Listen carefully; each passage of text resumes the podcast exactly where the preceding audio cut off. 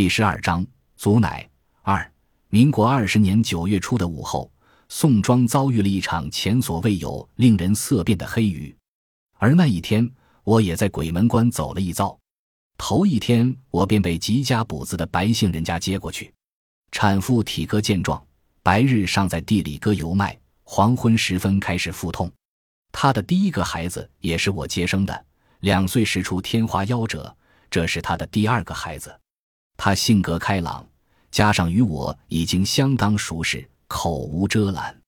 他自是知道我接连遭遇的变故，说以为我老的走样了，没想比先前还年轻。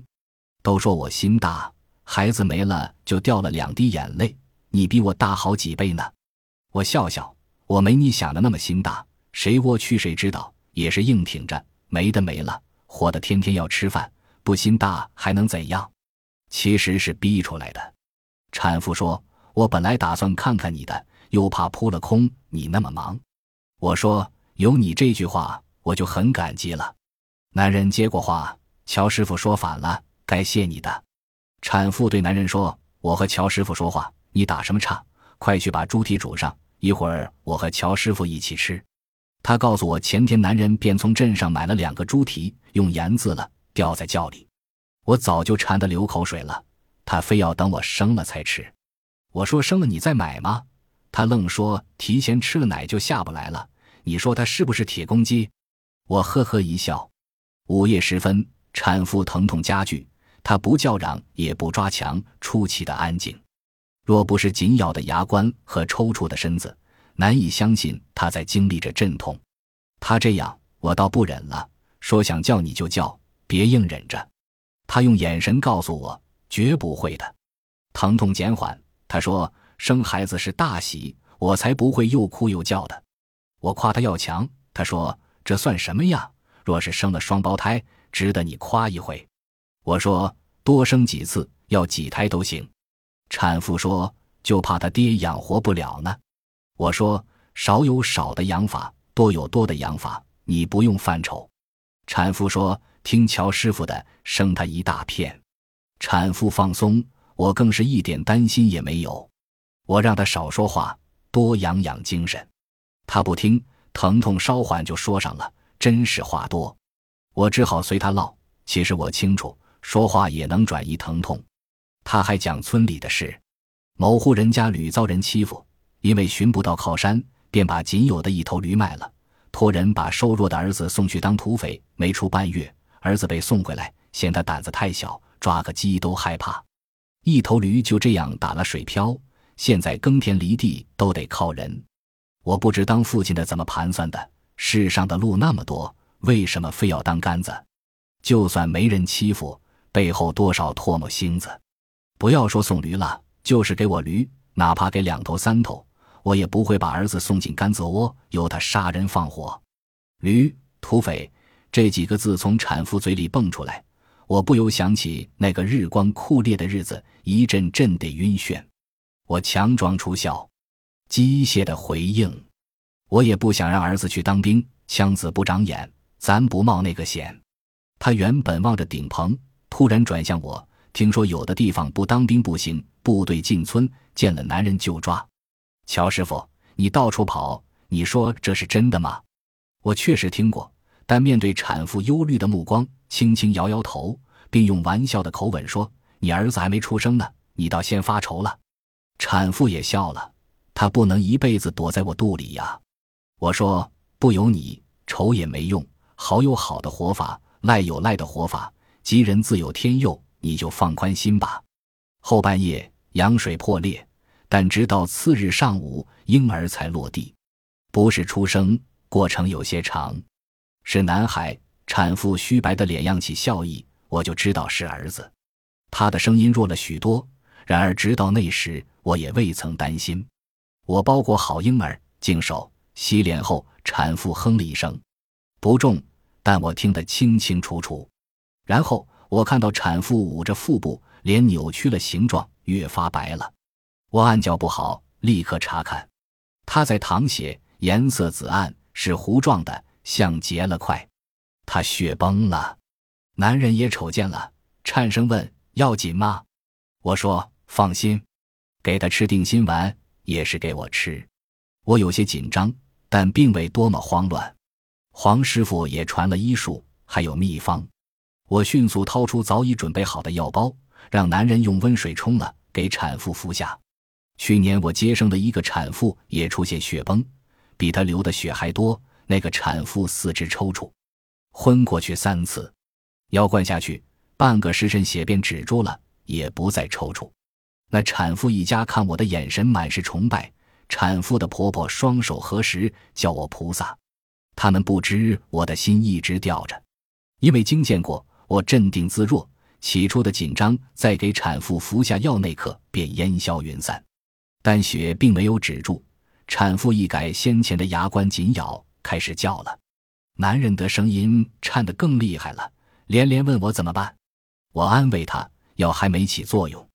男人问是不是剂量不够，我说够是够了，不过再敷一包也好。我表面镇定。心里已开始打鼓，药是一样的：黄芪、白术、陈皮、人参、当归、熟地黄、川芎、黑莲，我自己研磨的，效果怎么不一样呢？仍没有止住，由糊状变成了血块，而产妇由哼叫变成了嚎啕。临近中午，产妇的声音弱下去，双目渐渐灰暗。我急忙掐她的人中，但没有用，她挺了两下。不再动弹，丈夫抱着她，狼嚎一样哭出来。我不记得怎么走出白家顶上长满蒿子和杂草的泥屋，不记得怎么走出坑洼不平的院落。丈夫痛哭时，我默默收拾了东西，然后坐在角落等待，等待丈夫揍我，等待他家人围攻我。我不再是主角，此时已变得无足轻重。耳边挤满嘈杂的声音，哭泣、哀嚎。叫骂与砸他的脚步，后来有个声音挤进来，让我离开，并不是愤怒的斥责，当然也没有温度。我尽力了，我说也不知对谁，并不是为自己辩解，顾不上照顾你了。又有声音说，不知从哪个方向来的。后来有人拽我一把，我站起来，脑袋混沌，双腿发飘，风扑到脸上，我打了一个寒噤。那时。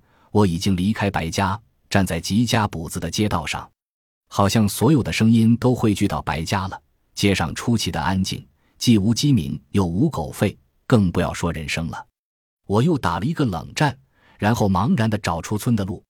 我在走，可感觉不到自己在走，好像别人的腿安在了我身上，在拖着我走，亦或安了牛马猪羊的腿，因为腿在变化，忽而两条，忽而又变成四条。出了村，风更大了，斜裹着沙粒、枯叶和带着尖刺的沙棚。我左右摇摆，似乎不小心就会被风卷走。那些腿来回磕碰，好像为往哪个方向行进而争吵。我缩肩弓腰，将脸埋入胸前，可那些腿开始打架。我轻飘的身子也随着忽左忽右，脑浆都要被晃出来了。一条腿推倒另一条腿，结果都到了，我未能幸免。听到扑通一声，然后便失去知觉。我是被雨点砸醒的，身下是沟渠，不知自己怎么栽倒的，并不深。抽抽腿，活动一下上肢，没有大碍，只是肘部隐隐有些疼。又一滴雨珠砸在脸上，脸皮一阵色麻。我不由摸了摸手指，黑乎乎的。我并不知道雨珠是黑的，还以为脸上蹭了太多的污泥。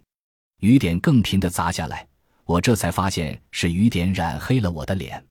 我万分震惊，想抬起头瞅瞅，立刻被雨柱抽的缩回来。天眨眼暗了，像传说中的末日到了。我脱掉褂子顶在头上，褂子已经湿透，并不能遮风挡雨，但有褂子罩着，我还能睁开眼睛。没有惊雷，没有闪电，只有恐惧的黑雨在倾泻。时间并不久。大约一顿饭的功夫，雨点渐息，浓云东移，天亮了许多。我从沟渠爬上路面，路面也是黑乎乎的，两侧的草滩同样黑乎乎的。我也被墨染过一般，跟乌鸦没什么区别了，只是我没长翅膀，飞不起来。我拖着沉重的腿，躲避着黑乎乎的水坑，一滑一滑的往宋庄方向走。经过东坡北侧的窑洞，天已经放晴。我在跌卧沟渠失去意识的瞬间，似乎看见了黄师傅，只是一个背影。我喊他，他没理我，然后就不见了。看见窑洞，我再次想起黄师傅，疑问又冒出来：同样的药，为何有的起效，有的不起效呢？我从未怀疑黄师傅，他老人家不会用生命开玩笑。到底是哪里出了问题？我百思不解。好久没到窑洞了，上次来还是钱广万遭抢那天。我不想给花姓夫妇增添紧张。那天被满脑子的问题困扰，突然想去窑洞里瞅瞅，好像黄师傅藏了答案在那里。花姓夫妇惊骇的叫声令我定住，这才想起自己被黑雨浇透，已经不成人样。我张口说话。花姓夫妇仍不敢相信，问：“你真是乔师傅？”我说：“假不了的，我淋了雨。”花姓夫妻僵硬的脸有了活气，男的忙着打洗脸水，女的捧了半碗水给我，洗了两遍才把脸洗净。女的难为情的说：“没有合适的衣服，不能让我替换。”我说：“正好路过，进来坐坐，几步的就到家了，还换什么衣服？”男的问我怎么淋成这样，我笑笑。说下就下，没地方躲。女的捂着胸口，可把我吓坏了。完后立即强调是黑鱼。我瞄瞄她隆起的肚子，歉意地说：“我也吓了你一跳吧？”男的抢先说：“哪能呢？是这雨太可怕了，我还以为天要塌了。”又庆幸地说：“原本下午出去讨饭的女人头疼病犯了，就歇了半天，不然。”他望望女人，停住。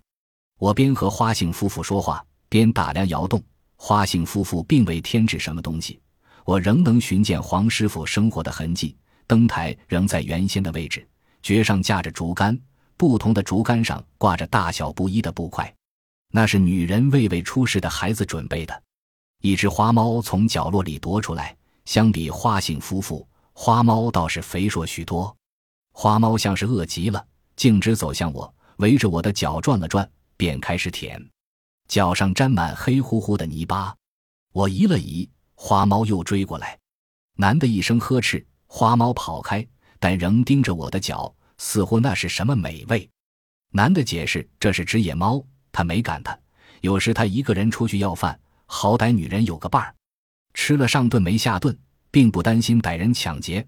不过有个伴儿总是踏实，特别是他看看女人，再次停住。女的摸摸肚。目光在我脸上游荡，我说：“如果愿意，我给检查一下吧。”花姓夫妇异口同声：“那麻烦你了。”血崩的阴影尚在，我贴近女人的腹部谛听，眼前不时有黑红状的血块闪过，但我仍然清晰地听到了胎儿的动静。这个胎儿即是喜鹊的祖父花满仓、花丰收的父亲。多年后，我相继把花丰收和喜鹊引到世上。我告知结果，并安主需要注意些什么。